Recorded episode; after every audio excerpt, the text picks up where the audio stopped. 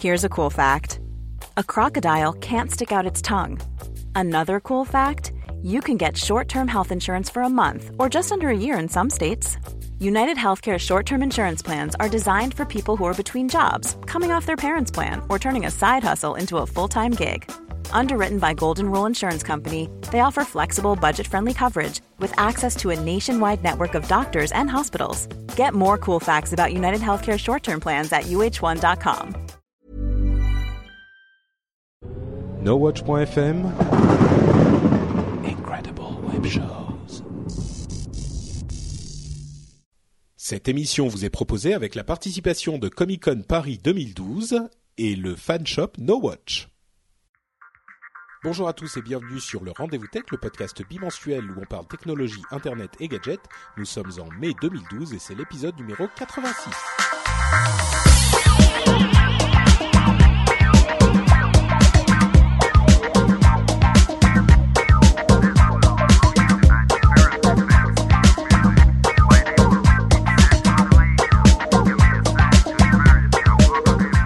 Bonjour à tous et bienvenue sur le Rendez-vous Tech, le podcast bimensuel où on parle technologie, internet et gadgets. C'est l'émission où on essaye de parler de tout ce qui s'est passé ces deux dernières semaines dans l'actu technologique en la vulgarisant suffisamment pour que ça soit compréhensible par tous, mais en restant intéressant pour les plus avertis. Euh, je m'appelle Patrick Béja et euh, je suis accompagné de mon compère Jeff Clavier qui nous appelle en direct euh, des États-Unis et de son comment ça s'appelle Walkmaster. Ça s'appelle une workstation. D'accord. Bonjour à tous, bonjour à toutes. Alors c'est quoi Raconte-moi, c'est quoi cette histoire? T'es euh, en fait t'es tellement occupé à travailler tout le temps que maintenant tu dois faire ton exercice euh, quand t'es au téléphone ou en podcast. Euh, ou quand je fais de l'email. Oui, en gros, c'est un espèce de treadmill euh, sur lequel tu vas marcher, tu peux pas courir, et donc ça peut, tu peux aller jusqu'à 2 miles euh, par heure, donc 3 km heure. Donc ça veut dire que c'est très confortable pour ne pas être euh, essoufflé, pour ne pas être et euh, donc ça me permet de, de taper euh, euh, En fait, sur mon juste- ordinateur. Et, et tu le fais longtemps dans la journée ou c'est juste au lieu d'être assis à un bureau, t'es en train de marcher et tu fais tes mails quoi? Voilà, c'est ça. Et j'essaie en fait de, de faire à peu près deux heures par jour quand je suis au bureau parce que mon objectif, Ah oui. euh, c'est de faire 100 000 pas par semaine. Ça fait l'équivalent de 15-16 kilomètres. Euh, Hmm. Donc, euh, comme j'arrivais pas à mettre un, un peu de temps dans mon agenda pour euh, aller au gym, etc., bah, le gym vient à moi. Voilà, D'accord. c'est tout. Bon, c'est les, les nouvelles euh, techniques de pour rester en forme des États-Unis. Intéressant. Mais j'ai entendu pas mal de de- d'histoires selon lesquelles il y avait des bureaux debout maintenant qui étaient beaucoup plus sains évi- évidemment que les bureaux assis et que c'était pas mal de de rester euh, enfin de, de travailler debout plutôt que de travailler assis. Tu vois maintenant euh, beaucoup de ces, euh, ces bureaux qui ont euh, un système électrique où tu vas pouvoir soit t'asseoir, soit te mettre debout. Et donc euh, moi j'ai le, j'ai le bureau d'un côté, j'ai euh, le workstation de l'autre. Mais c'est vrai que ça te donne une position aussi bien au niveau de ton dos qu'au niveau de ta respiration qui est beaucoup plus saine. Et donc euh, comme il faut vraiment faire de l'exercice euh, de façon régulière, c'est une façon de le faire. Pas bête. Écoute, euh, ça m'intéresse et en plus c'est juste marcher donc c'est même pas super fatigant. Moi je suis preneur. Non, non, c'est pas fatigant. Euh, L'autre jour, j'ai fait un test. J'ai passé 5 heures dessus. Euh, au bout de 5 heures, j'étais crevé. j'ai fait, Oui, bon, j'ai fait genre forcément. 25 000 pas. euh, là, là, là, c'était beaucoup. Là. Bon, euh, on va pas vous parler euh, du de la Walkstation, de la station de marche de Jeff pendant toute l'émission. Euh, on va vous parler du Galaxy S3, euh, des nouvelles euh, adresses de sites web avec des accents et des caractères spéciaux, de Facebook et de son entrée en bourse, et de la bulle, et un petit peu de notre nouveau président et de ce qu'il fera peut-être, ou en tout cas ce qu'il a, ce dont il a parlé à propos du numérique. Et on va commencer tout de suite avec le Galaxy S3, qui est le nouveau téléphone star euh, de la marque Samsung. On en a beaucoup parlé dans le, podcast Upload, qui couvre la mobilité. Ah, j'oublie, pardon, j'ai oublié de préciser que euh, la UStream euh, était euh, notre partenaire sur cette émission et sur beaucoup d'autres, celles qui sont en live chez UStream, chez, chez No Watch en fait, puisqu'ils nous offrent une qualité de stream supérieure, sans pub, et c'est l'occasion aussi de dire bonjour à la chatroom qui est présente comme toujours pour cette émission. Donc si on dit des bêtises, ils pourront nous corriger. Et ils ont eu, je dois dire, des réactions assez intéressantes cette histoire de Workstation. Donc euh, voilà. Merci à, la chatroom d'être là nombreuse et à Ustream de nous offrir le compte pro. Euh, donc je disais, Galaxy S3. On en a pas mal parlé dans euh, Upload qui est le podcast où on parle de, on fait des tests d'app et on parle des nouvelles de la mobilité en général. Euh, on a fait un long sujet avec un long test d'une bonne demi-heure sur le Galaxy S3. Donc si vous voulez vraiment avoir les détails sur ce nouveau téléphone qui est une sorte de must euh, Android, euh, vous pouvez aller écouter l'upload qui sort le mercredi 9 mai. Donc ça sortira peut-être un jour après l'écoute de cette émission. Mais on va quand même en parler un tout petit peu parce que moi j'ai suivi avec beaucoup d'attention les annonces de cet appareil. Et il y a deux choses qui m'ont particulièrement intéressé. D'abord, c'est un excellent appareil tant au niveau euh, hardware qu'au niveau software. Le matériel est très bon. C'est un bon si on aime les très grands écrans, hein, c'est un écran de 4 pouces 8 donc il est très très grand, mais euh, il est très puissant, il est d'une très bonne résolution, il a une très bonne caméra. Enfin, ils ont vraiment mis tout ce qu'il fallait pour en faire le meilleur appareil Android qui soit, le meilleur téléphone Android qui soit en tout cas, en version euh, grande. Et il y a un autre truc qui m'a vraiment frappé, c'est qu'ils ont euh, ils ont associé énormément d'innovations ou de, de, de, fonctions logicielles euh, très intéressantes comme le partage de photos, le partage avec vos amis, les... enfin il y en a plein, il y en a tout un tas. Euh, ce qui fait que c'est à mon sens le meilleur téléphone Android en ce moment, mais d'une part, euh, moi je l'avais senti un petit peu, et puis Cédric Bonnet dans l'émission Upload a précisé ce sentiment. D'autre part, c'est que on dit que c'est un téléphone Android, mais en fait pas Exactement. Euh, c'est-à-dire qu'ils ont tellement euh, transformé, customisé Android que euh, il commence un tout petit peu à s'écarter de ce domaine d'Android. Et là où je recommande vraiment ce téléphone pour les gens qui veulent un téléphone Android, enfin ça, ça, devient compliqué parce que c'est un très bon téléphone, mais les gens qui veulent spécifiquement un téléphone Android le vont, veulent sans doute pour certaines raisons qui ne seront plus si intéressantes avec ce téléphone. Par exemple, euh, si on va transformer, si on va utiliser une autre, euh, euh, un autre système d'exploitation, on va router le téléphone, et eh ben on n'aura plus toutes les fonctions qui font qui rendent ce téléphone intéressant. Donc c'est un petit peu une réaction ambivalente. C'est un super bon téléphone, mais c'est plus exactement un téléphone Android. Enfin moi c'est un petit peu comme ça que j'ai analysé la chose. Je le recommande très certainement euh, aux gens qui sont intéressés par des téléphones de ce genre-là, mais il est cher. Euh, c'est pas un téléphone qu'on va acheter si on n'est pas, on veut juste un petit truc qui fait, qui, marche. Euh, donc bon, je sais pas exactement comment le prendre. Est-ce que tu as suivi toi les annonces de ce S3, Jeff? Ça t'a fait quelle impression? Bah, je pense que comme tu le disais, c'est un c'est un très bon téléphone. Euh, pour moi, ce qui a été vraiment marquant, c'est ce que tu disais, c'est le le début en fait euh, du euh, du forking d'Android, c'est-à-dire qu'est-ce que c'est que le forking? C'est bah t'as un un constructeur comme Samsung ou comme Amazon qui dit Android c'est une technologie donc open source, c'est intéressant, mais ça manque de fonctionnalités qui sont clés euh, pour moi Amazon ou Samsung et donc je vais prendre Android et je vais commencer à développer mes propres extensions, ma propre version. Et donc tu as ça avec le Kindle Fire, euh, donc euh, la version Android du Kindle, où Amazon a remplacé toutes les fonctionnalités de paiement et de. Alors là, c'est carrément une transformation énorme le Kindle Fire, encore plus que sur le. Encore plus, mais mais mais c'est la même chose, c'est-à-dire que Amazon a dit, je prends le tronc et je rajoute toutes ces extensions, je vire ça, je prends ça, etc. Hmm. Et Samsung, en gros, est en train de faire la même chose. C'est-à-dire que le problème que Google a fondamentalement, c'est que Android, c'est vraiment pas mal. Euh, il y a 300 000 activations par jour maintenant, ce qui est, ce qui est monstrueux quand tu y penses. Mais à la fin, si les, les, constructeurs, les constructeurs veulent vraiment faire des choses très fines avec, ils sont obligés de remplacer des parties, des parties de l'OS. Et mmh. on a vu avec Unix, il y a des, des dizaines d'années, ce que ça avait euh, signifié pour le marché, où tu avais des forks dans tous les sens, entre euh, le Berkeley version et puis la version System 5, etc. Et in fine, euh, Unix est, en quelque sorte mort de sa, de mm. sa multiplicité. Et on peut se demander à ce jour ce que ça veut dire au niveau Google et Android de voir des constructeurs comme Samsung qui a laissé tomber Bada et comme Amazon euh, qui prennent en... la bonne nouvelle c'est qu'ils ont adopté la mauvaise nouvelle c'est que euh, ils, commencent à vraiment customiser. À le transformer ouais. Euh, Romain du 80 du 956 dit un jour euh, Android dépassera iOS. Euh, c'est déjà le cas. Hein. Android se vend plus, enfin les téléphones Android se vendent plus qu'iOS. Bon ensuite il y a plein de moyens de compter les choses, euh, les, les, les revenus, les parts de marché sur certaines choses, l'utilisation effective, le nombre de le, le pourcentage d'utilisation du web. Mais Android est déjà extrêmement a, a énormément de succès. Donc c'est même plus vraiment sur cette question que le problème se pose. Mais oui donc c'est vraiment intéressant de voir cette sorte de problématique qu'a aujourd'hui Google avec Android.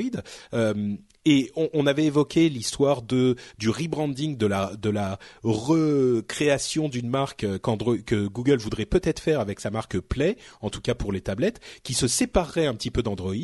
Et euh, c'est vrai que on se demande parce que pour donner un exemple concret par exemple euh, le Galaxy S3 offre des fonctionnalités de partage je le disais tout à l'heure mais elle ne marche qu'avec un autre Galaxy S3 c'est pas que on va avoir euh, avec ce téléphone la possibilité de partager des photos facilement avec n'importe quel téléphone Android. Il faut que ça soit un autre euh, Galaxy S3 donc bon ça pose plein de questions intéressantes. C'est un développement qui est pas forcément inattendu, mais euh, qui est intéressant à, à observer. Et puis, euh, on se doute que Android prépare, euh, pardon, Google prépare aussi des choses avec son acquisition de Motorola.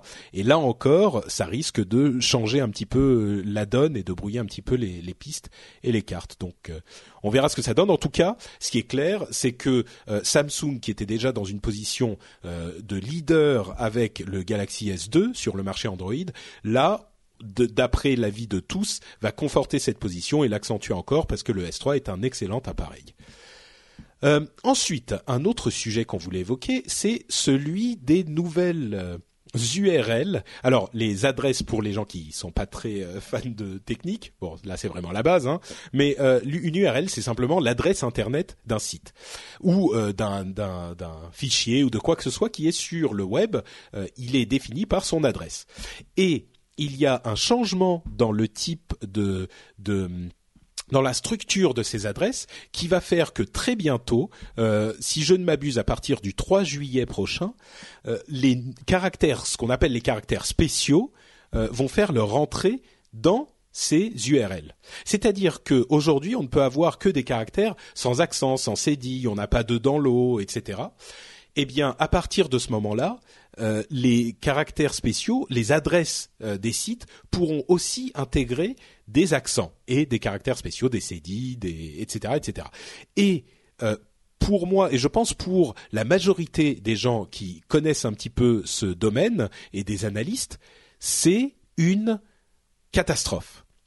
Euh, parce que, alors, la raison pour laquelle c'est autorisé, c'est une raison tout à fait louable, c'est que, comme on le dit euh, dans la chat room, euh, euh, Seb Ramirez dit vivement les adresses en chinois. En fait, c'est exactement pour ça que ces changements ont été implémentés. C'est parce que, comme les adresses étaient en caractère romain, il était difficile pour certains, pour certaines personnes qui ne parlaient pas forcément l'anglais ou une langue romaine, de d'utiliser ces, ces sites à mon avis, ça aurait pu être euh, gérable quand même. Mais bon, il n'est pas euh, juste de demander à quelqu'un qui ne parle euh, qu'arabe, que chinois ou que japonais ou une autre langue du genre de, taper les lettres, taper les adresses dans une langue qu'il ne maîtrise pas.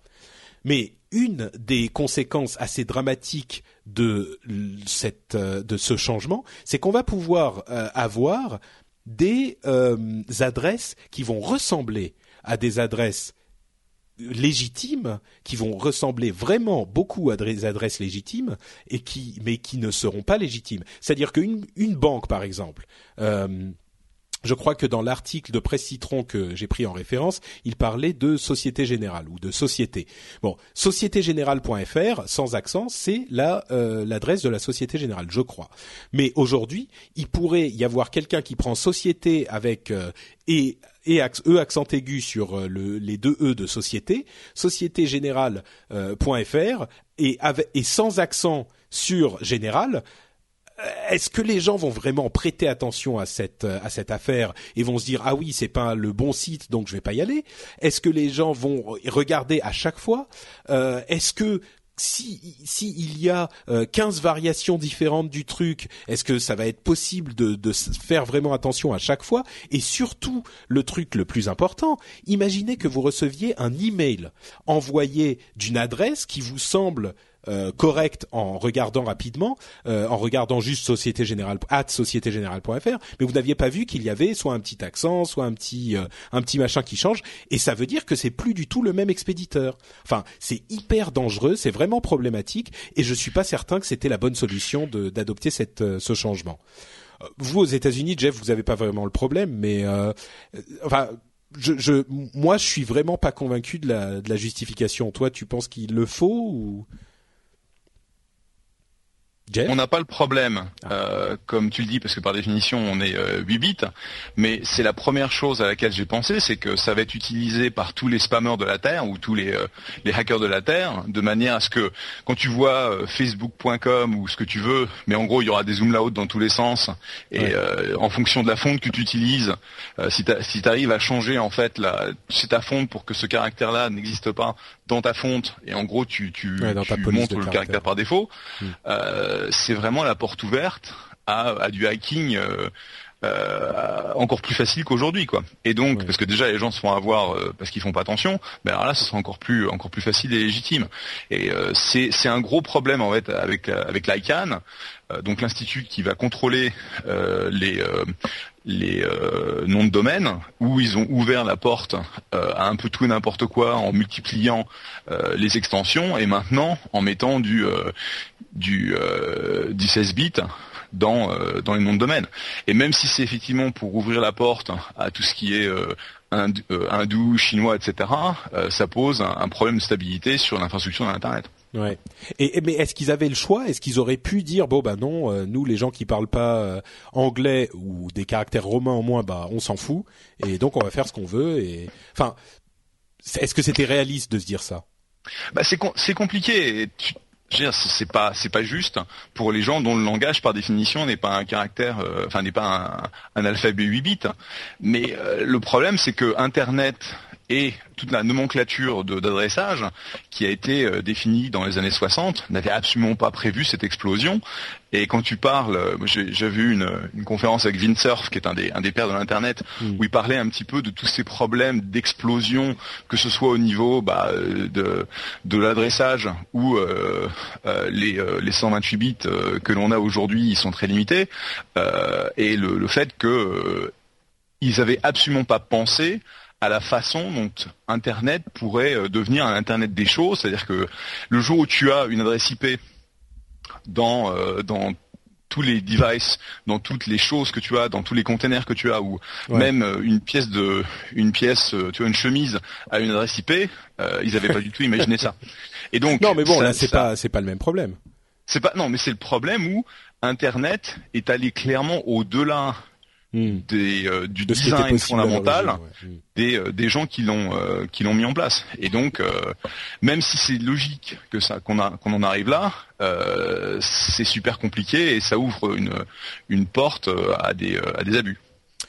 Ouais, donc la conclusion de cette histoire, c'est faites super attention et dites à votre euh, tante Gertrude, comme j'aime euh, appeler les gens qui ne connaissent pas trop ces choses-là, dites à votre tante Gertrude euh, de faire attention elle aussi, parce que ça risque de multiplier les, les tentatives de phishing et de hacking. Euh, autre sujet dont on parle depuis bien longtemps et qui finalement euh, arrive, euh, l'entrée en bourse de Facebook, l'IPO, qui veut dire Initial Public Offering, si je ne m'abuse, se rapproche de plus en plus. c'est le mois de mai, hein, c'est ça C'est décidé? A priori, c'est le 17 ou le 18, ouais. C'est ça, d'accord. Euh, et donc, euh, ils ont annoncé les prix des actions, et les prix des actions étaient un petit peu plus bas. Ils ont été assez prudents dans euh, leur euh, leur offre initiale. enfin, pour une, une des raisons qu'ils ont invoquées, qui a fait plaisir à pas mal de gens, c'était qu'ils ont dit on va devoir continuer à se battre contre Yahoo euh, vous vous souvenez qu'on avait évoqué ces histoires de euh, procès pour des brevets que Yahoo avait un petit peu fait euh, une tentative de hold-up juste avant l'entrée en bourse de, Facebook et que Facebook c'était c'était pas laissé faire, qu'ils ont acheté énormément de brevets et qu'ils veulent se battre. Et ils ont dit on va continuer à se battre contre Yahoo donc, euh, on va être un petit peu plus prudent sur les prix de nos actions parce que ça va encore euh, coûter de l'argent à la société. Donc, euh, bon, c'est quand même, ça reste quand même des sommes assez énormes. je ne me souviens plus du total de, de, la valeur de Facebook s'ils sont effectivement à cette valuation. Je crois que c'est ça pourrait monter à on est en fait on n'atteint pas les 100 milliards, c'est ça?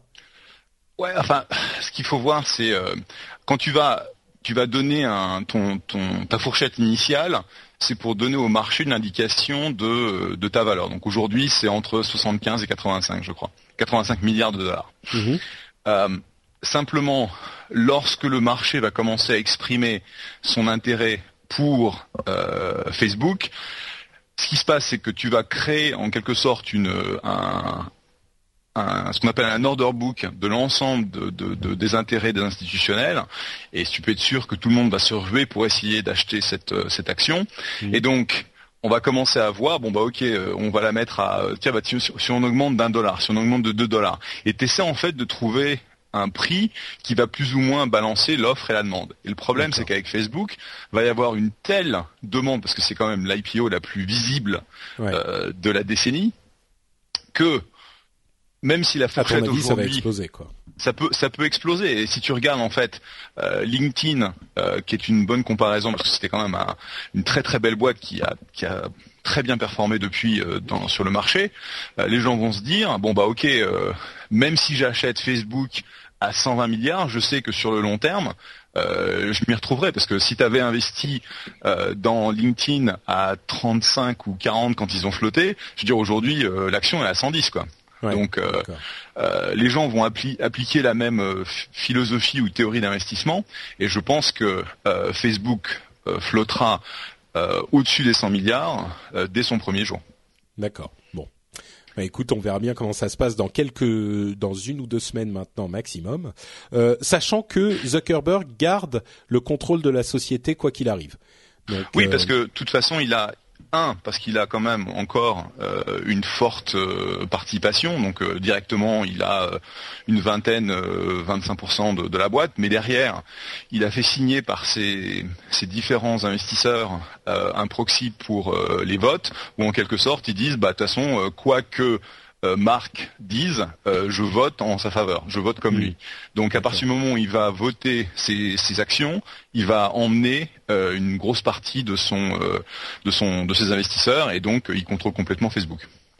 Est-ce que c'est une, une boîte et une entrée en bourse qui va faire des dizaines de milliardaires comme on en a vu auparavant quelques-unes? Oui, puisque tu as déjà tous les, toute l'équipe de fondateurs, euh, toute l'équipe de fondateurs qui, euh, qui sont blindés euh, à mort avec quelques milliards chacun. Hmm. donc Dustin Moskovitch, je crois qu'il est entre 7-8. T'as Sean Parker qu'on a, qui est à 6. T'as euh, Savarin qui est à 2.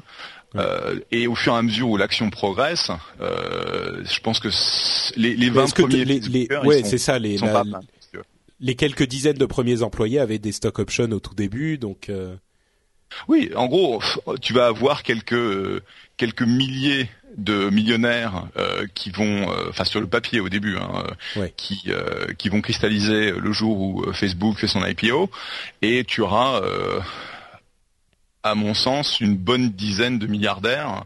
une fois que bah, que l'action suit son cours. Donc c'est vrai que en termes de création de, de richesse personnelle et, et d'impact sur le euh, sur le real estate dans la vallée, euh, ça va faire mal. Hein, ouais, les maisons vont monter de prix. Euh, ah, bah Est-ce que les gens peuvent vendre leurs actions immédiatement dès le premier jour? Non, parce que tu tu as ce qu'on appelle un, un lock-up. Donc les gens vont être limités dans ce qu'ils peuvent faire au niveau vente pendant six mois, pendant neuf mois, et donc ils sont en quelque sorte, ils vont, ils ont signé un pacte, si tu veux, qui, euh, qui les limite dans ce qu'ils peuvent faire pendant six mois au minimum. Et puis derrière, de manière à ce que tout le monde ne se retrouve pas à vendre euh, au toutes ces transactions au même moment, ils ont typiquement, euh, tu vois, euh, une, une convention qui dit bon bah tu peux en vendre. 5% entre telle date et telle date. Puis après, tu hmm. peux revendre 5% entre telle date et telle date. Simplement, échelonné quand même. Ouais. Simplement, euh, ils, euh, ils ont eu la possibilité depuis quelques années de vendre leurs actions sur les marchés secondaires, euh, soit dans des euh, dans des situations de gré à gré où en gros tu as des investisseurs qui disent tu me vends ton action Facebook à 30 milliards, je te l'achète, hmm. ou en passant par des des espèces de donc c'est un peu comme les, les marchés publics sauf qu'ils sont pas publics. Ça va, Nicolas Poppy sur la chatroom dit le tapis va trop vite, Jeff est essoufflé. Ça va, t'es pas trop? Non, ok, d'accord. Non, je suis pas, je suis pas essoufflé. euh, je réfléchis euh, parce qu'en fait, je, je traduis en, en, je pense en anglais, je traduis en français. Et euh, ça, ça, ça, ça m'essouffle. Et donc, euh, les marchés secondaires comme Second Market ou euh, SharePost te permettent de dire, bah voilà, je suis intéressé à acheter du Facebook à à 45 milliards. Euh, est-ce que quelqu'un est prêt à me, à me vendre des actions Et si jamais il y a quelqu'un, un employé ou un actionnaire qui veut le vendre, bah à ce moment-là, euh, SharePost organise la vente. Et donc mais, tu as il fait déjà quoi, vend ses stock options du coup, pas ses actions, puisqu'il n'y a pas. Euh, bah non, c'est des actions. Ils ne peuvent vendre que des actions. Ah d'accord, ok. Donc ça sous-entend qu'ils sont passés par une phase euh, de vesting de leurs, de leurs options et qu'ils ont acheté les actions correspondant aux options et ensuite qu'ils les vendent. Et là, on parle des 500, euh, de la limite des 500 actionnaires. Euh, donc c'était quand même relativement limité, c'est bien ça. C'était relativement limité. Simplement, bon, euh, dans les faits, tu as moyen de de passer au travers de la limite des 500 actionnaires, mais c'est vrai que c'était une, une contrainte pour Facebook dans la façon dont ils géraient la boîte, puisqu'à un moment, ils auraient été obligés, en gros, de déclarer leurs revenus et de, en gros, de, de mettre sur le marché les, le même niveau d'information que s'ils étaient publics. Donc, bah, euh, autant, les publics ramasser, ramasser 10 milliards au passage, quoi. Ouais, c'est sûr. Ok, bon, euh, donc ça c'était pour Facebook et on a leurs euh, frères ennemis euh, de Yahoo qui ont des petits soucis, ou en tout cas le président de Yahoo, le CEO de Yahoo qui s'appelle Scott Thompson. Il, s'est passé un truc assez invraisemblable ce week-end. le président de Yahoo, qui s'appelle donc Scott Thompson, a été victime d'un scandale, peut-être victime méritée, quand on a appris par euh, un jeu de, de concurrence et de euh, euh, lutte de pouvoir dans le, le board, dans le ah le board, le cabinet, non? Le conseil d'administration. Voilà, merci. tu, tu, pour une fois, c'est moi qui pas. Ouais. Le conseil d'administration de Yahoo euh, donc cette sorte de, lutte de pouvoir a euh, ramené à la surface une question assez problématique pour ce cher euh, CEO. Euh, c'était le fait que dans son CV, il annonçait avoir un diplôme d'ingénierie informatique, hein, c'est bien ça, alors que en fait, il ne l'aurait jamais obtenu. Et bon, tout le monde ment un petit peu sur son CV. Euh, le problème, c'est que d'une part, lui, c'est pas n'importe qui, et euh, d'autre part, il a été prouvé que c'était pas juste une petite erreur euh, anodine et innocente. C'était vraiment, il a parlé avec des journalistes à deux reprises et il leur a dit oui, oui, je suis diplômé de tel truc et de tel machin.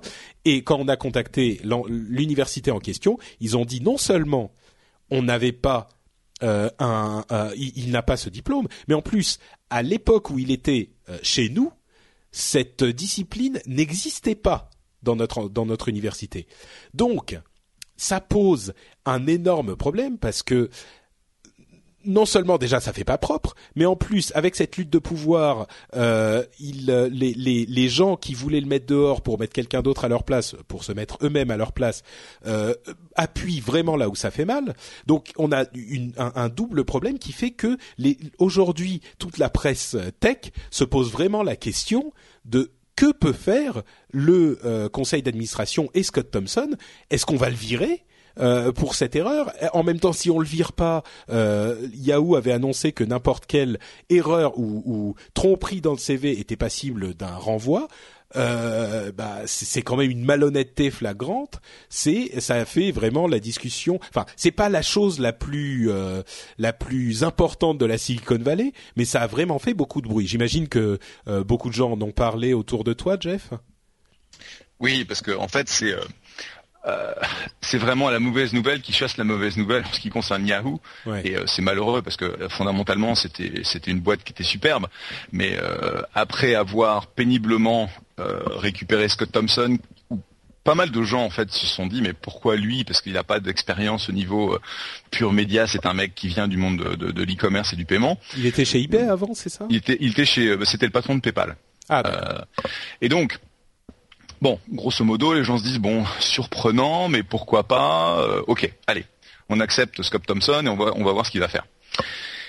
Et il était passé par une phase de restructuration, il a viré 2000 personnes, il a fait rentrer des consultants, il commence à, tu vois, à jouer au, euh, aux chaises musicales au niveau du management. Bon. Hmm. Et puis d'un seul coup, euh, bon, il y a, depuis plusieurs années maintenant, tu as un gros actionnaire de Yahoo euh, Dunlop, euh, qui, qui, est le patron d'un hedge fund qui s'appelle Triple Point, euh, ou quelque chose comme ça. Euh, c'est pas Triple Point, c'est un autre nom.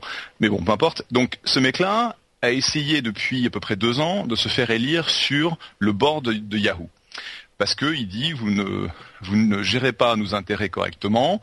je veux moi, Dunlop, aller sur sur le, le board et je vais vous attaquer, je vais vous forcer la main, etc.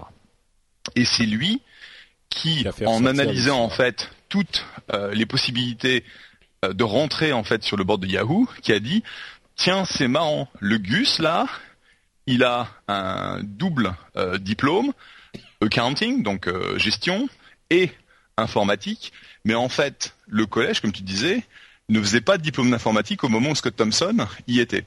Et donc, Kara Swisher de All Things D est retourné dans les euh, dans les documents qui ont été euh, soumis par eBay euh, lors du lorsqu'ils ont fait rentrer Scott Thompson et effectivement ce qui a été mis sur la ICC dans, dans, son site web ne contenait pas la notion N, Computer Science. Par contre, à un moment, le, le, le double diplôme est arrivé sur la bio de, Scott Thompson. Et le truc qui fait vraiment très mal, parce qu'ils auraient pu dire, bah écoute, c'est un c'est un mec du marketing d'eBay qui l'a fait c'est qu'en 2009, Scott Thompson a été sur un interview dans un podcast avec euh, Morrigan, que je, suis sûr que tu connais, qui l'interviewait, qui parlait de ses doubles diplômes, et il lui a dit, oui effectivement, nous les ingénieurs. Donc, c'était plus une erreur cléricale, c'était de, bah, euh, en gros, il, a gonflé son CV, il pensait que c'était anodin, et objectivement, pour un mec comme Thompson qui a euh, une vingtaine d'années d'expérience, peu importe s'il a un diplôme d'informatique ou pas, c'est pas ça qui va changer sa capacité de gérer Yahoo, d'accord? Bah, C'est ce que disaient les gens dans la chatroom, ils disaient s'ils font ses preuves, pourquoi pas euh... Mais oui, mais il a menti. Il a menti, il a, il a, on dit en, anglais doctored, il a euh, changé son CV, il a trafiqué son CV, et donc si tu n'es pas capable de lui faire confiance sur une chose aussi basique que, son CV, qu'est-ce que tu, en quoi tu veux lui faire confiance? Je veux c'est pas possible. Et donc, s'il s'avère que Yahoo n'a pas fait euh, le truc de base pour euh, des CEO de ce type, c'est tu, tu embauches une, une agence qui va, qui va les vérifier tout ce qu'il a pu dire, tout ce qu'il a pu faire sur son CV, et donc mm. ils vont appeler les gens, ils vont appeler. Quand, quand j'ai levé mon, mon fonds, on m'a demandé une copie de mes diplômes, on m'a demandé une copie de, de mon casier judiciaire qui est vide, hein, n'est-ce pas? Euh, Et, et oh, je sais pas, hein, peut-être. Euh, moi, je l'ai pas vu. mais je, je, je, le déclare, je le volontaire, je le volontarise. Euh, Et il y a quelqu'un qui a été euh, passer des coups de fil, euh, appelé en France, etc., pour vérifier que tout ce que j'avais dit était, était mm. véridique. Et ça, c'est une approche de base. Donc ça veut dire que quelqu'un chez Yahoo n'a absolument pas fait son boulot. Ce qui était aussi une des critiques qu'on a entendues euh, pendant le, le, le scandale. Ouais. Tout à fait. Et donc aujourd'hui, euh, le board est en train de se, se gratter en se disant qu'est-ce qui, qu'est-ce qui nous arrive encore? Et si jamais il s'avère que Thomson a, les a plantés comme ça au milieu du guet avec un avec un CV qui a été trafiqué. J'ai du mal à voir pour le coup. ce qui a ce qui a l'air d'être le cas. J'ai du mal à voir comment ils vont réussir à le garder parce que ça veut dire mm. qu'il a aucune crédibilité. Et quand tu parles aux gens qui sont restés chez Yahoo et je peux dire qu'il y en a plus il y en a plus des masses, euh, ils se disent mais attends si moi je fais ça je me fais virer instantanément bah pourquoi pas lui? Oui oui c'est sûr. Mais alors toi, si jamais tu as une situation similaire euh, dans une des entreprises dans laquelle tu as investi, est-ce que tu dis non mais c'est pas possible, il faut le virer, ou est-ce que tu dis oui bon euh, il est quand même. Enfin là en l'occurrence, euh, le truc c'est que il a pas vraiment encore fait ses preuves, le garçon chez Yahoo. Il est arrivé il y a pas très longtemps, mais le truc qu'il a fait, enfin, il a fait deux trucs qui ont marqué les esprits. D'une part, dégraisser, donc il a renvoyé des gens, et d'autre part, il a euh, collé un procès à, à, Facebook à un moment. Enfin, c'était sans doute opportun financièrement, mais c'était pas hyper fair play. Donc, je suis pas certain que ça joue. C'est pas un trait de génie euh, qui, qui joue en sa faveur. Mais euh, mais bon, effectivement, dans, disons demain, toi, Jeff, tu es tu as tout pouvoir au bord de Yahoo.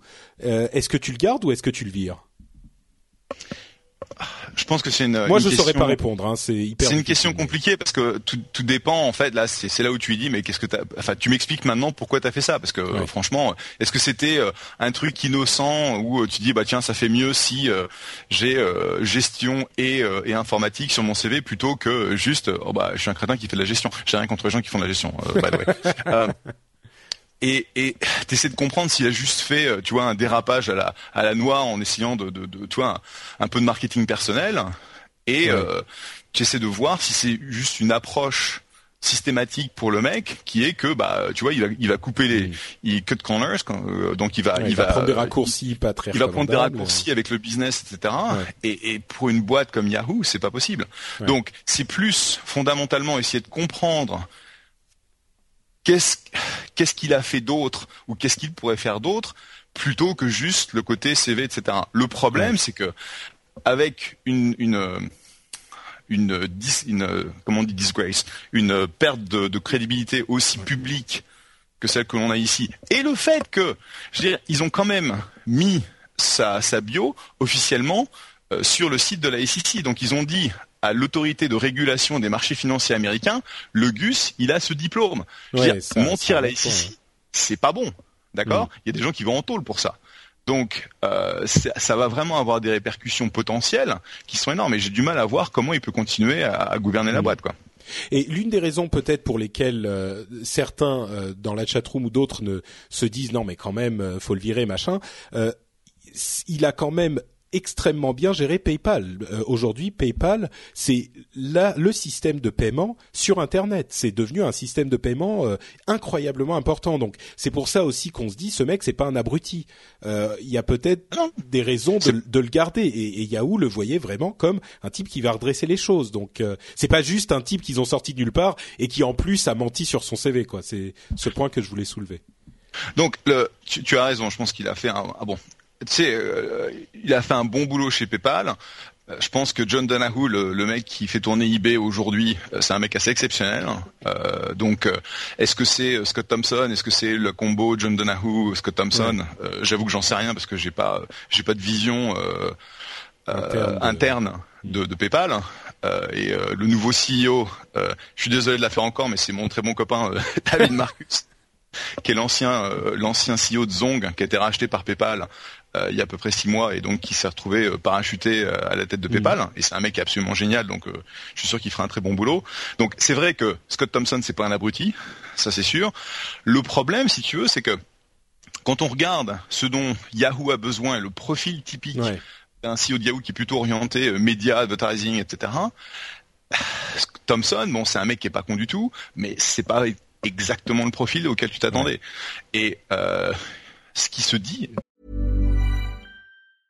I'm Sandra, and I'm just the professional your small business was looking for. But you didn't hire me because you didn't use LinkedIn jobs. LinkedIn has professionals you can't find anywhere else, including those who aren't actively looking for a new job but might be open to the perfect role, like me.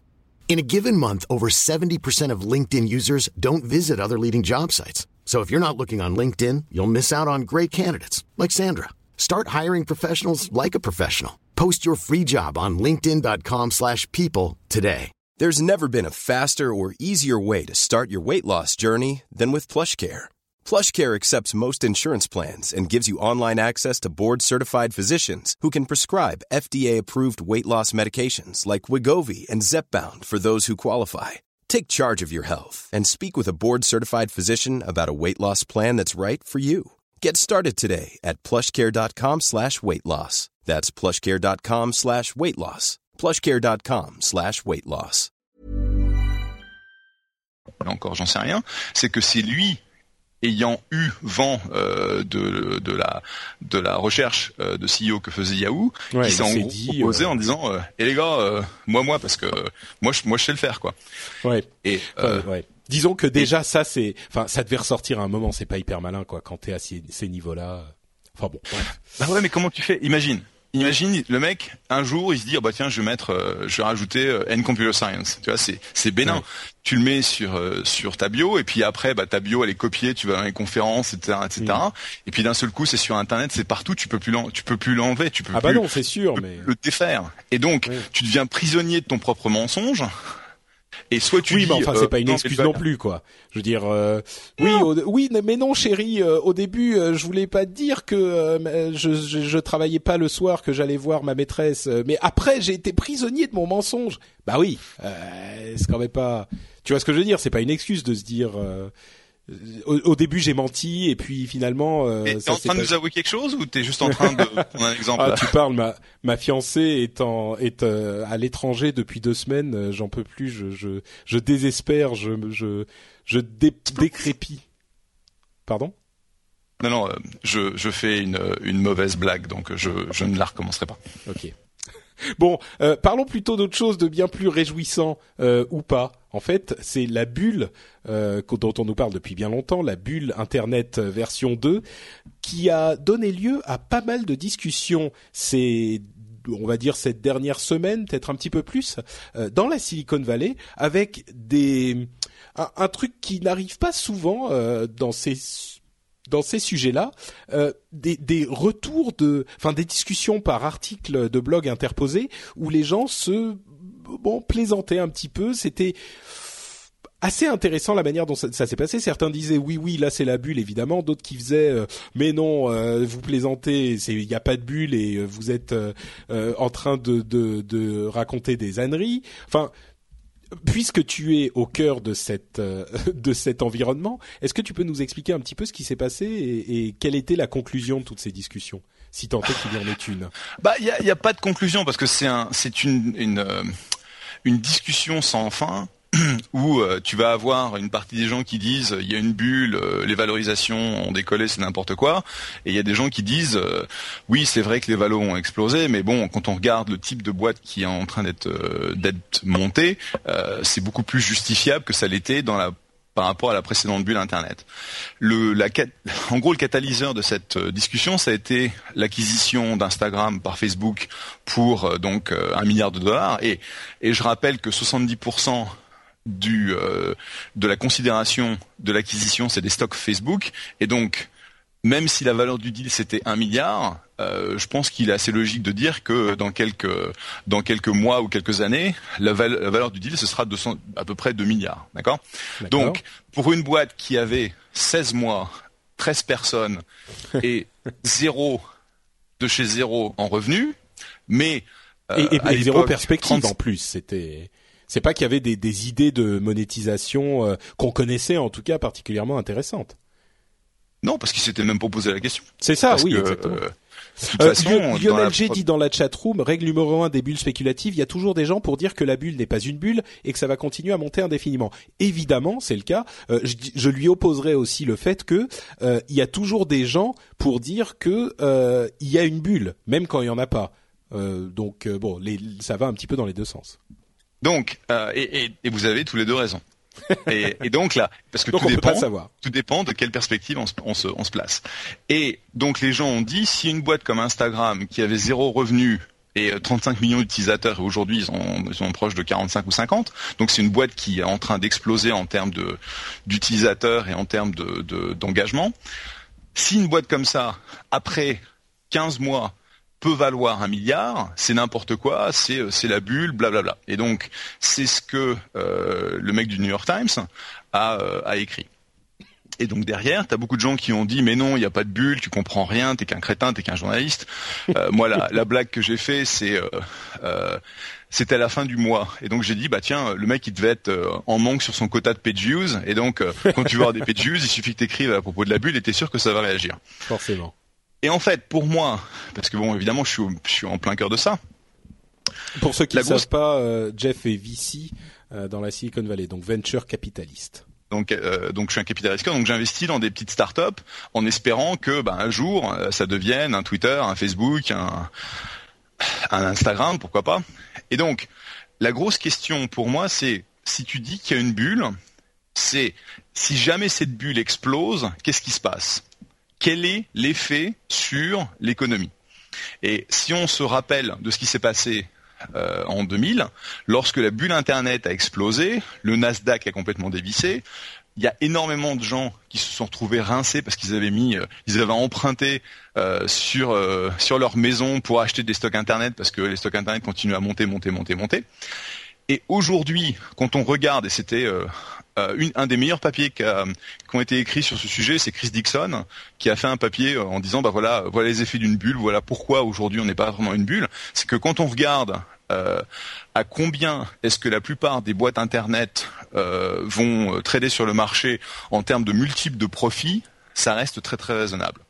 Et donc, à partir du moment où l'effet de contraction d'une explosion de la bulle ne ferait que toucher bah, des gens comme moi ou des, des gens qui sont des business angels qui mettent leur propre argent, leur propre argent dans les dans les boîtes ou des VC, en gros, et, et pas des gens des gens normaux entre guillemets qui auraient investi dans ces valeurs qui se cassent la gueule.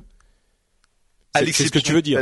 Voilà, à l'exception de Groupon, ou si jamais tu acheté du Groupon, là tu sens bien.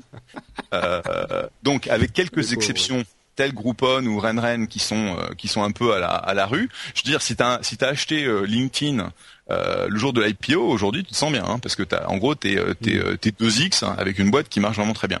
Oui, mais c'est ça le principe de la bulle, ça grossit jusqu'au moment où tout se casse la gueule.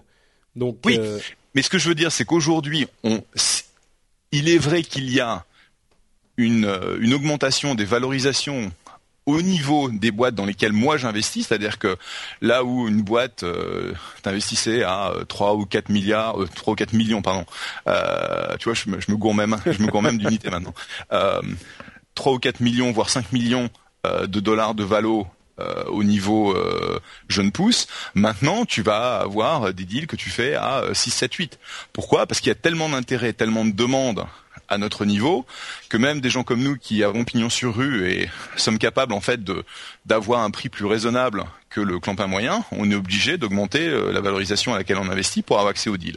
Mais c'est pas une explosion complètement débile parce que tu vois le type de boîte que l'on monte aujourd'hui, c'est des boîtes qui peuvent décoller extrêmement rapidement. Et la plupart de nos boîtes sont des boîtes qui font du revenu. Hein. Tu vois, une boîte comme Fab.com, qui est une un, ah boîte de flash sales euh, basée à New York, c'est incroyable le, montant de fric qu'ils font en vendant leurs trucs. C'est incroyable.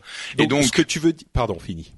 Et donc, ce que je veux dire, c'est que aujourd'hui, on a des plateformes, que ce soit Facebook, que ce soit le mobile, que ce soit le social, etc., qui nous permettent de monter des boîtes de très forte valeur, qui vont générer énormément de revenus ou et de cash, avec une vélocité qui est 4-5 fois ce qu'on avait, ne serait-ce qu'il y a 5-6 euh, ans. Et donc, ça explique que tu retrouves des boîtes euh, tu vois, j'ai investi dans Fab à 5, à 5 millions de prix. Je veux dire, aujourd'hui, Fab, si tu faisais un tour, euh, ça vaudrait, je sais pas, entre 300 500 millions. c'est sur le papier, mais ça vaudrait ça. Et donc, et tu peux le justifier par le montant de revenus et le nombre de, ventes qu'ils font chaque jour. Donc, hmm. c'est vrai qu'il y a aujourd'hui une une pression à la hausse sur les valorisations. C'est vrai que Instagram, j'ai aucun moyen de justifier la valeur de, de, 1 milliard, si ce n'est, ça a été ma première réaction quand j'ai entendu euh, le montant, j'ai dit mais c'est que dalle, c'est 1% de Facebook, c'est rien. Et, et, Zuckerberg a été super smart d'acheter Instagram pour un milliard, parce que c'est, euh, enfin, quand on se rappelle de YouTube et de son acquisition pour 1,65 euh, milliard par mm. Google dans les années 2000, 2006, 6, c'est à peu près ça eh ben c'était c'était euh, c'est une acquisition qui n'avait aucun sens à l'époque, mais il se trouve que ça a été une acquisition les plus euh, euh, qui a eu le plus de sens sur les dix dernières années. Et ah donc, c'est sûr que je pense qu'aujourd'hui on, compte, on contemple avec Instagram l'équivalent de YouTube. mais cette fois-ci acquis par par Facebook. Ouais. En tout cas, il y a un potentiel, c'est sûr.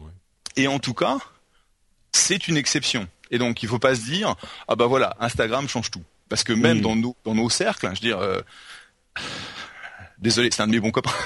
Euh, ah, le, mec hein, le mec qui a mis de l'argent chez Insta, enfin c'est pas un si bon copain que ça parce qu'il m'a pas laissé entrer sur le deal, enfoiré. euh, donc Steve Anderson, le mec qui a donné euh, son site financing à Instagram, et donc le mec il a investi à 2 millions de prix quand il a mis 250 000 dollars, et bah le mec il a fait une sortie à un milliard en l'espace de 15 mois, ça n'existe pas, jamais personne l'a fait. Ouais, c'est bah, vraiment le truc.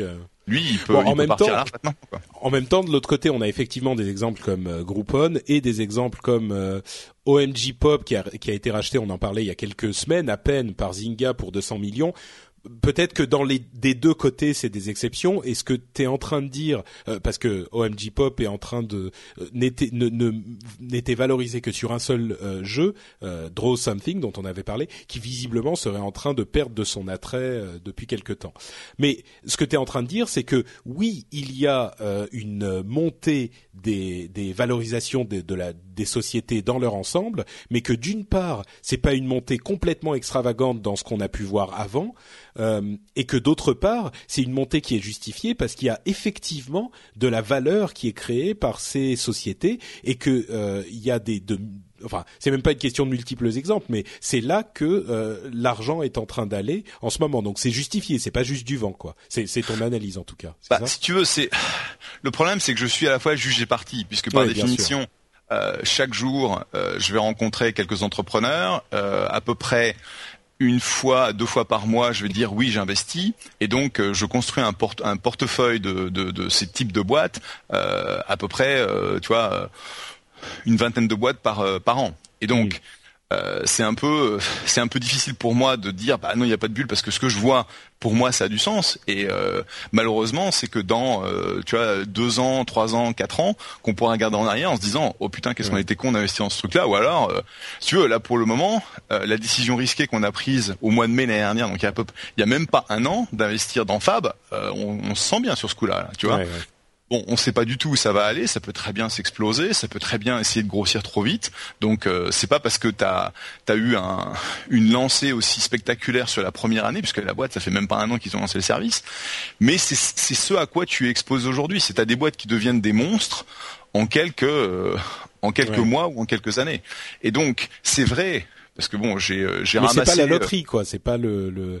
c'est que c'est ça qui est important finalement. selon toi, il y a des risques réfléchis, mais c'est pas euh, la, la, folie qui avait. Bon, encore une fois, euh, comme tu le dis, c'est difficile de juger quand on est en plein milieu. Mais...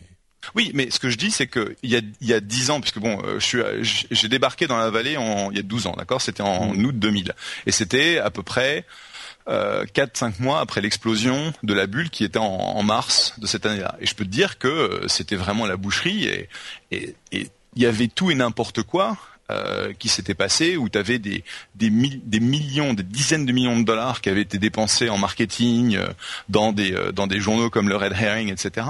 Je veux dire, tout ça, tu ne, tu ne le vois plus.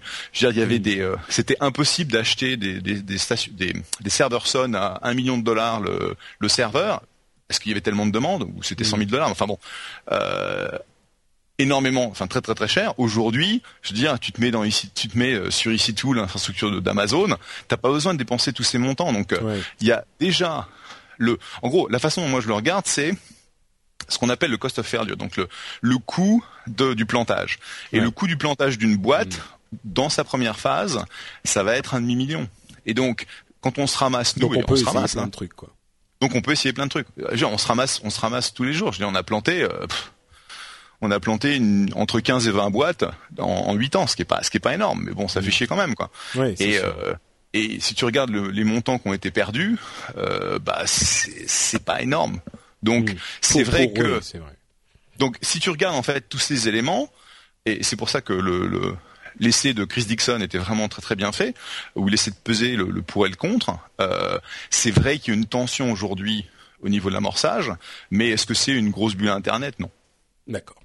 Bon, bah c'est sûr. Si vous voulez en savoir plus, euh, l'essai est en anglais sur cdixon.org, c d i x o n.org, et euh, ça vous éclairera peut-être un petit peu plus, si tant est qu'il soit possible d'être éclairé euh, dans cette histoire. Je crois que simplement, comme tu le disais tout à l'heure, chacun a son opinion qu'on peut expliquer d'une manière ou d'une autre, dans un sens ou dans l'autre, mais véritablement pour savoir qui avait raison, il faudra attendre quelques années et regarder en arrière, quoi.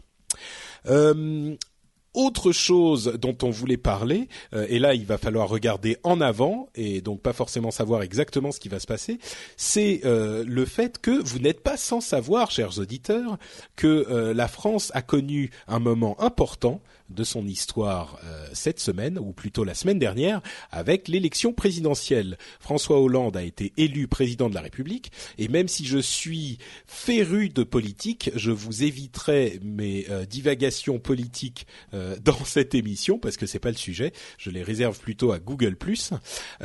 mais par contre, ce dont j'aimerais parler, c'est de ce qu'on peut attendre de Monsieur Hollande au niveau du numérique et de l'informatique et du web. Gizmodo a fait un petit résumé en quelques points de euh, ce qu'ils avaient, euh, c'est gizmodo.fr hein, bien sûr, euh, de ce qu'on pouvait attendre d'après ces déclarations de ces derniers mois. et donc je vais vous résumer un tout petit peu cet article.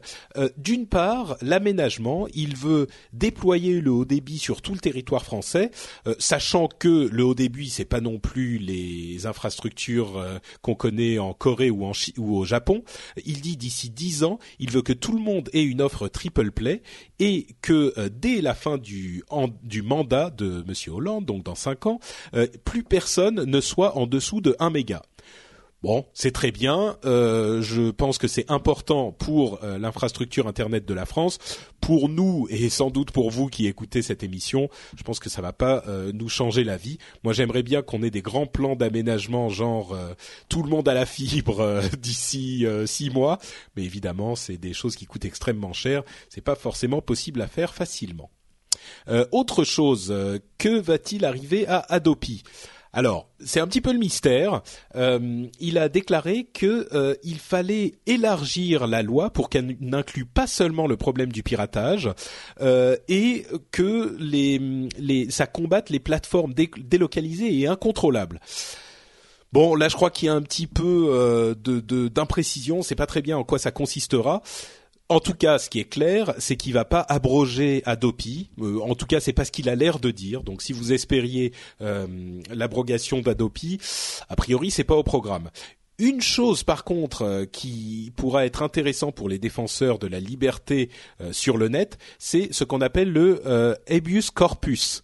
Ce que ça veut dire, c'est un terme euh, légal généralement qui veut dire euh, le droit euh, de ne pas être victime de, de fouilles non justifiées. Et sur la question du net, ça veut dire que il faut que la CNIL, la Commission nationale informatique et liberté, ait plus de pouvoir pour contrôler les actions des uns et des autres pour protéger les usagers d'Internet. Alors, il n'est pas certain que ça s'applique spécifiquement à la propriété intellectuelle et donc à ce qu'on appelle communément le piratage.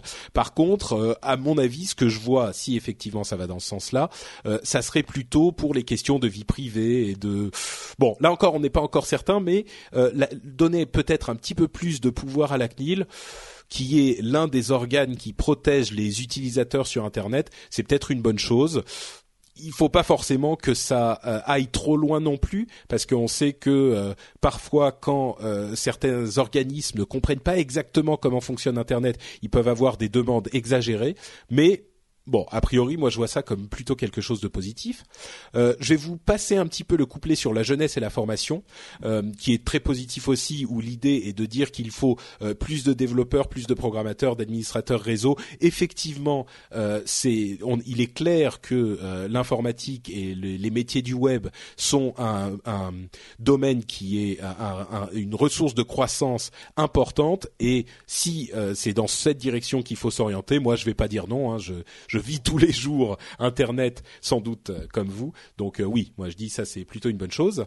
Et enfin, euh, une, chose qui est à peu près alignée avec certaines déclarations de l'ancien président, qui est encore président pour quelques jours, Sarkozy, la question de l'international avec la question des géants américains principalement, qui ne payent que très très peu d'impôts en France, alors qu'ils ont du fait euh, qu'ils travaillent sur Internet, une grosse activité en France. On pense à euh, Google ou d'autres hein, qui, qui travaillent directement avec la France et qui font beaucoup de business en France euh, avec les AdWords, etc. Enfin, vous savez comment ça fonctionne, mais qui ne payent pas des, des impôts sur tout ça en France. Et là, ils voudraient corriger un petit peu ce problème. Là encore, je l'avais dit quand c'était les déclarations de Sarkozy je suis pas convaincu de. D'un côté, on se dit bah oui, il y a quand même du business qui est fait en France, mais euh, ils payent pas de d'impôts dans le pays où ils font du business. Mais en même temps, euh, ils sont ils sont pas en France. Euh, enfin, il y a certaines sociétés qui sont pas en France, donc qui devraient pas payer sur des trucs qu'ils ne font pas en France. Pourquoi est-ce qu'ils devraient payer? C'est compliqué et j'ai pas de réponse là-dessus non plus. Donc euh, bon, si euh, François Hollande réussit à trouver des réponses bah écoutez, euh, j'écouterai avec attention et pourquoi pas peut-être qu'il y a des solutions auxquelles on n'a pas pensé. Euh, Jeff, euh, rapidement, une réaction à tout ça ou ça a été très très loin de tout ça? Non, je pense que c'est c'est dans le domaine du raisonnable. Je pense que objectivement, tout le monde attend Hollande sur la partie budgétaire. Est-ce qu'il va couper les coups Est-ce qu'il va lancer des, euh, des programmes d'emploi massif euh, euh, dans l'enseignement, etc., comme il s'en est vanté dans sa dans sa dans, campagne, sa campagne. moi, je votais de l'autre côté, hein, juste pour être clair. donc, c'est plutôt là qu'on va essayer de voir si la France devient aussi aussi damnée que les Grecs, ou si on, reste un statut un peu plus un peu plus enviable. je pense que sur la partie internet, il n'y a pas grand-chose à, à, dire. Comme toi, je pense que volontairement aller vers la fibre euh, et un déploiement de la fibre, ce serait ce serait positif, mais bon, c'est c'est coûteux et c'est un peu en dehors des, euh, des mains du gouvernement puisque c'est des choses qui sont euh, faites au niveau au niveau privé par les différents opérateurs. Oh, le, le, gouvernement pourrait lancer un plan de rationaliser les taxes euh, de, de l'e-commerce et de l'internet. C'est un problème général que tout le monde tout le monde a puisque les les grands groupes euh, se sont euh, vraiment très bien structurés pour éviter de payer des impôts euh, à tout le monde. C'est-à-dire que tu regardes un petit peu combien il y a les mêmes problèmes aux États-Unis. Hein. C'est pareil, ils s'arrangent pour pour essayer de défiscaliser au maximum. Et objectivement, la notion de taxation d'internet est quelque chose que tous les gouvernements essaient de de comprendre pour bah, essayer de bénéficier de l'effet tracteur au niveau de l'économie, mais aussi en récupérant un peu de un peu plus de taxes quoi. donc de ce côté-là, je pense que le, ce programme-là est relativement relativement raisonnable. D'accord. Bon bah écoute euh, ça on aura effectivement le temps euh, de voir ce que ça donne dans les mois à venir euh, aussi mais je voulais je suis sûr que oui allô? Tu ne m'entends plus? Ah, je pense que la chatroom m'entend toujours mais toi tu ne m'entends plus Jeff? Bon je vais raccrocher avec Jeff et le rappeler vous m'entendez toujours hein dans la chatroom? Oui oui Jeff m'entends-tu maintenant? Désolé oui, c'est pas grave. Tu m'entends? Oui, oui, oui, je t'entends. Mais toi, tu ne m'entends pas. Allô, allô? Ah bon. Alors, je ne sais pas ce qui se passe. On est en train de perdre Jeff euh, et la chatroom m'entend. Donc euh, voilà, c'est c'est étrange. Je vais euh, faire une toute petite pause et je reviens. Et nous revoilà. Euh, Jeff euh, nous trollait Microsoft en disant que Skype est un logiciel Microsoft, donc euh, ça ne marche forcément pas bien. tu sais que t'es le seul avec qui ça marche pas, hein, donc ils t'ont ils t'ont ciblé spécifiquement. Bah oui, mais si tu veux, j'ai un MacBook Pro, j'ai un MacBook Air, je suis sur un, un une télé, euh, une télé Apple, euh, je, je, sais plus rien. Une télé Apple, un écran, tu vois Non, un, écran, un l'écran 27 pouces euh, Apple. D'accord, oui, forcément. Euh, bon bah écoute, euh, de toute façon, on va continuer l'émission et on en était au message du sponsor, ou plutôt des sponsors, devrais-je dire, euh, puisque on a deux sponsors aujourd'hui. Le premier étant la Comic Con Paris. Euh, l'année dernière, on y était déjà, donc vous savez un petit peu de quoi il s'agit. C'est euh, le grand rendez-vous de toutes les cultures de l'imaginaire. bon, en gros, c'est vous connaissez la Comic Con aux États-Unis et à Paris, il y a l'équivalent et c'est du que je dise pas de bêtises, du 5 au 8 juillet. il y a énormément de choses à voir là-bas. Il y a des évidemment plein de comics, des gens en cosplay marrant, des jeux vidéo, des mangas. Enfin, c'est c'est euh, une, une, grande fête de la culture geek euh, en France. Et il se trouve que No Watch y sera aussi. Comme je vous le disais, on y était déjà l'année dernière. Et eh bien cette année, on y sera euh, plus beau, plus fort, plus grand, plus tout. Donc, on vous invite à venir aussi. D'ici quelques jours seulement, le la bannière Comic Con sera disponible sur le site nowatch.net. Et si vous pouvez passer par le site nowatch.net pour acheter vos billets, ça nous ferait très plaisir. Euh, et on vous encourage dans tous les cas à le faire et à venir nous dire bonjour. Euh, c'est plusieurs jours, comme je le disais, et moi j'y serai normalement, euh, j'espère, le vendredi et le samedi. Donc si vous avez un jour à choisir pour y aller, venez nous voir à ce moment, ça nous ferait très plaisir. L'autre sponsor, c'est le fan shop No Watch. Comme on vous en parle depuis un certain temps, la boutique a changé en fait. Maintenant il y a deux boutiques. la première étant le workshop qu'on a fermé pendant quelques quelques temps euh, et qui va revenir pour la confection personnalisée de t-shirts qui est gérée par Spreadshirt. Euh, mais pour le moment, la boutique principale c'est le fan shop qui est entièrement géré par No Watch et qui vous offre des euh, objets, des goodies à d'une part à des tarifs un petit peu plus raisonnables. Ça commence à 5 euros. C'est vrai que les t-shirts et les objets qui étaient sur l'ancienne boutique étaient un petit peu plus chers, mais en plus de ça, ils sont vraiment super beaux. Il y a des badges, des planches de stickers métal euh, il y a des, des planches de stickers. Enfin, je sais pas si vous connaissez exactement, mais c'est des stickers plastiques qui ont un dôme en plastique. Il y a des des des sortes de décalcomanie, des planches vinyles euh, pour décorer vos smartphones ou vos phones qui sont même euh, pas smart, euh, ou vos, vos, vos, vos iPads, vos appareils, vos laptops, vos téléphones, non, vos ordinateurs euh, portables, etc. Donc euh, c'est une nouvelle boutique qui vous offre des nouveaux produits plus abordables et qui en plus euh, file plus de sous à No Watch parce que c'est nous qui la gérons entièrement et comme le dit Jérôme de temps en temps et Cédric aussi, c'est avec de la sueur de podcasteurs puisque c'est les podcasteurs qui font les paquets. Donc voilà, c'est doublement, triplement un plaisir. Donc la Comic Con Paris et le fan shop No Watch, ce sont les deux sponsors de cette émission et on vous remercie dans tous les cas de euh, faire un tour par là-bas. Et on passe donc maintenant à quelques news et rumeurs, euh, donc des, des zap infos comme euh, je le dis de temps en temps. c'est la partie où on va vous parler de quelques infos un petit peu plus rapidement qu'on voulait évoquer, mais qui ne nécessitent pas forcément une discussion longue et complexe.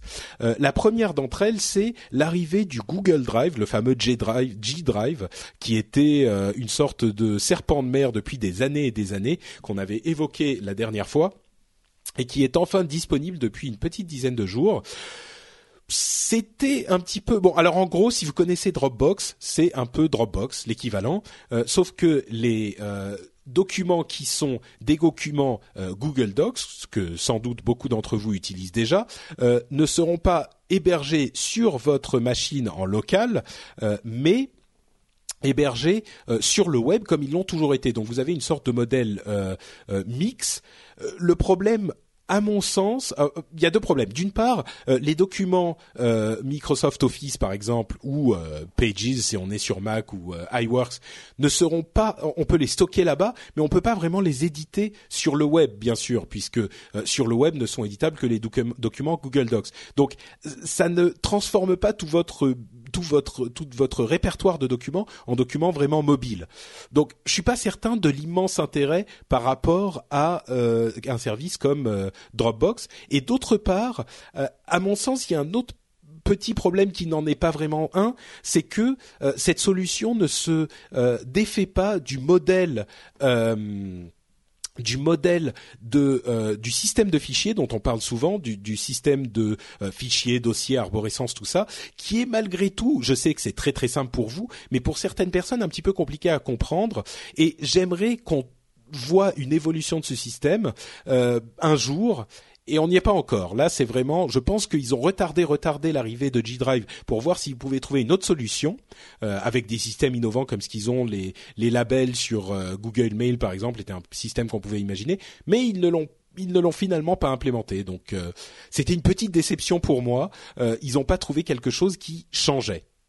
Euh, Jeff, toi, t'es séduit par Google Drive ou non plus pas? Bah, Comme tu disais, c'est le c'est le serpent du Loch Ness hein, ou le monstre du Loch Ness. Hein. On entend parler depuis des années et finalement, pouf, il a pointé sa tête. Hmm. Euh, le, je pense que si tu es un, un, gros utilisateur de, de Google Docs, l'infrastructure Google, ah, moi, etc., hein, ça a du sens, mais objectivement, si tu as euh, déployé Dropbox, tel que nous on l'a fait au sein de au sein de Softtech, hmm. et que tu en es très très content, bah c'est pas pour les quelques fonctionnalités supplémentaires que tu vas euh, tu vas passer sur euh, sur le truc quoi. Et c'est ça en gros le problème, c'est qu'aujourd'hui il y a beaucoup de solutions, elles marchent bien.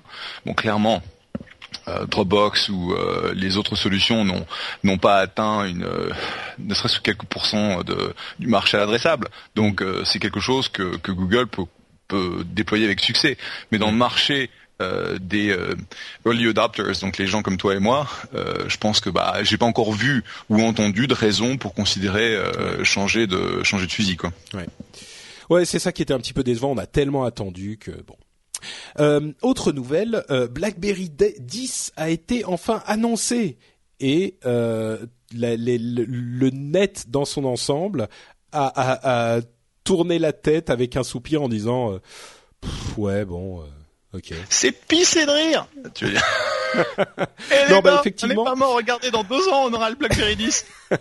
ouais. c'est pas dans deux ans. C'est pas dans deux ans. Ça arrive bientôt quand même. Mais euh, bon, disons qu'il y a clairement pas eu quelque chose qui a fait, qui a surpris tout le monde et qui a fait tourner les têtes. C'est un système qui aurait été super bien s'il était arrivé il y a trois ou quatre ans, quoi.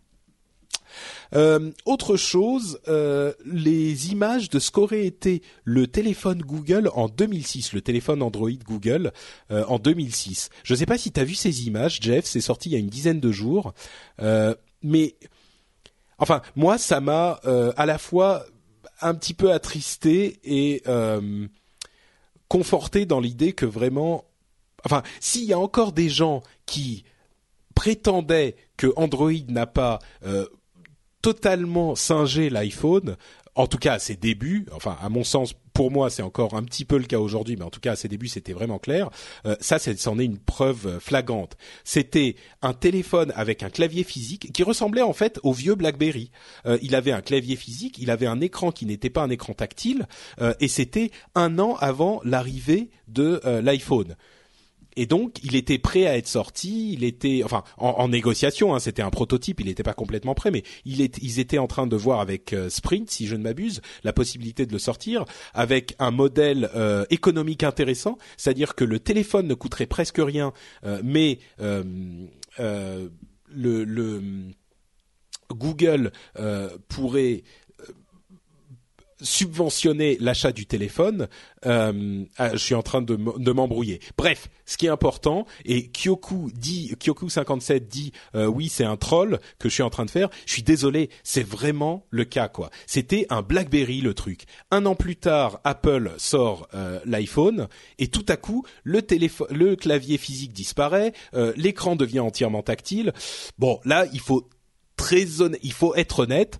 Euh, c'est une preuve euh, de plus qu'ils n'allaient pas du tout, du tout dans cette direction. Et Kyoku57, encore une fois dans la chatroom, dit Android a toujours eu des téléphones à clavier. Euh, c'est pas ça la question. C'est que le téléphone Google était un téléphone d'avant l'iPhone. C'est que tous les téléphones qu'on voyait avant que l'iPhone arrive étaient des, téléphones à clavier physique et à petit écran minuscule euh, non tactile. Et ben il était comme ça. Donc euh, Bon, bref, c'est même pas vraiment important. Hein. C'est vrai que c'est un petit peu un troll que je fais aussi, mais c'est amusant parce que on avait tellement de gens qui disaient euh, non non mais toute façon l'iPhone ça va pas marcher pour cette raison et Android euh, oui ils avaient euh, déjà des idées sur ce genre de choses à l'époque là on a une, une, un exemple clair du fait que ça n'était pas le cas Bon, Jeff, je sens que tu te retiens de dire quoi que ce soit, donc je ne vais pas forcer un petit peu plus. Ah, tu t'inspires euh, de des choses qui marchent bien. Euh. Oui. Non, mais c'est vrai, c'est tout à fait ça. Et c'est c'est il y a y a C'était cynique, c'était cynique, hein, mais bon. Non, mais en plus, Dieu sait qu'Apple le fait aussi, donc euh, c'est c'est juste que là, c'est c'est clair. Euh, bon, Flutter qui débarque sur Dailymotion. Si vous ne connaissez pas Flutter, c'est un système très intéressant. C'est c'est pas une une annonce euh, euh, super importante, mais je voulais en parler parce que ça risque d'intéresser notre public spécifiquement, qui est plein de, de de hackers et de gens comme ça. En fait, Flutter est un système développé par un ancien de Pirate Bay qui est vraiment intéressant. C'est un système où on, on on paye à la société, enfin, on, on, confie à la société Flutter une certaine somme par mois. Euh, disons 10 euros, 20 euh, euros, etc. Et ensuite, quand on se balade sur le net, on clique sur le petit bouton flatteur, euh, F L A D T E euh, T R, donc genre flatter en anglais mais sans le E. Euh, donc on clique sur ce petit bouton qui est comme les boutons like ou les boutons retweet ou les boutons plus 1 de Google et euh, on, on, tweet comme on, on clique à chaque fois qu'on a un truc qui nous plaît, peu importe que le résultat final, on clique euh, quand ça nous plaît. Et à la fin du mois, la société en question, Flatter, euh, redistribue à tous les gens à qui vous avez euh, chez qui vous avez cliqué redistribue l'argent que vous avez alloué par mois. Donc si vous avez alloué 10 euros, il va redistribuer entre tous ces gens-là vos 10 euros. si vous avez alloué 20 euros, il va redistribuer les 20 euros. Et c'est un moyen de payer les choses que vous aimez sans dépenser énormément d'argent et de manière hyper simple. Donc ce système existe depuis un moment et je le trouve vraiment très intéressant depuis un moment. La grosse euh, nouvelle maintenant, c'est qu'il arrive sur Dailymotion et que donc euh, d'ici peu de temps, toutes les pages Dailymotion seront équipées de ce bouton flatteur à côté des boutons euh, des autres boutons de réseaux sociaux et donc ça pourrait devenir un moyen, ça pourrait se développer et devenir un moyen de paiement intéressant, intelligent et équitable qui semble enfin qui, qui moi me semble convenir. Donc bon, on, on verrait ensuite euh, ce que ça donnerait dans la pratique, mais euh, dans la dans la chatroom, on me demande quelle est la part euh, de, la marge qu'ils prennent. je crois que c'est 5% pour eux et 5% pour le l'éditeur, mais je suis pas sûr. Mais je crois que c'est à peu près ça. donc voilà, espérons que ça continue à se développer et que ça, ça donne quelque chose un jour. Euh, bah écoutez, je crois qu'on arrive à la fin de l'émission. Il y a quelques autres petites choses dont on pourrait parler, mais je vais. Euh, euh c'est pas des choses très importantes, donc euh, je vais arrêter. Euh, je vais juste vous euh, dire que si vous voulez nous laisser un commentaire sur iTunes, vous pouvez le faire en nous laissant le nombre d'étoiles que vous penserez euh, approprié, mais vous pourriez le faire comme Malcut qui nous dit merci et encore merci avec 5 étoiles. Saint Patrick est aux commandes, ne pas écouter est un péché, répétez-vous, simple mortel, car vous n'êtes pas prêt. Euh, wow. je, j'apprécie ce genre de, de commentaires. Et tu vas trader, tu vas trader notre Patrick pour Saint Patrick. Ça, ça, ça t'est livré, mon cher. Oui, bon, euh, je, je, vais me contenter de remercier plutôt Malcut euh, et vous enjoindre à vous aussi laisser des commentaires là-bas, ou alors à aller sur le blog euh, de nowatch.net et à aller sur l'article de l'émission pour nous laisser des commentaires s'il y a des choses que vous avez aimées ou pas aimées et ou sur lesquelles vous voulez nous corriger. et vous pouvez évidemment retrouver euh, notre camarade Jeff sur Twitter, sur euh, avec son son nom super simple dont tout le monde est jaloux, at Jeff, c'est ça? Avec deux F, oui. Avec deux F. Euh, T'es pas sur Google Plus ou ces autres trucs, hein Si si, je suis Jeff Clavier sur Google Plus, je suis euh, Jeff Clavier sur Facebook. Je suis, enfin, soit je suis Jeff, soit je suis Jeff Clavier, un peu partout. D'accord. Euh, bah, euh, c'est assez simple. Ça sera simple à retrouver. Euh, pour ma part, les liens sont également dans l'article euh, de l'épisode, ou alors vous cherchez Note Patrick. c'est simple aussi et ça fonctionne. et voilà, c'est la fin de l'émission. on vous remercie tous d'avoir écouté et on vous dit à dans deux semaines pour une nouvelle émission. Ciao à tous. À très bientôt.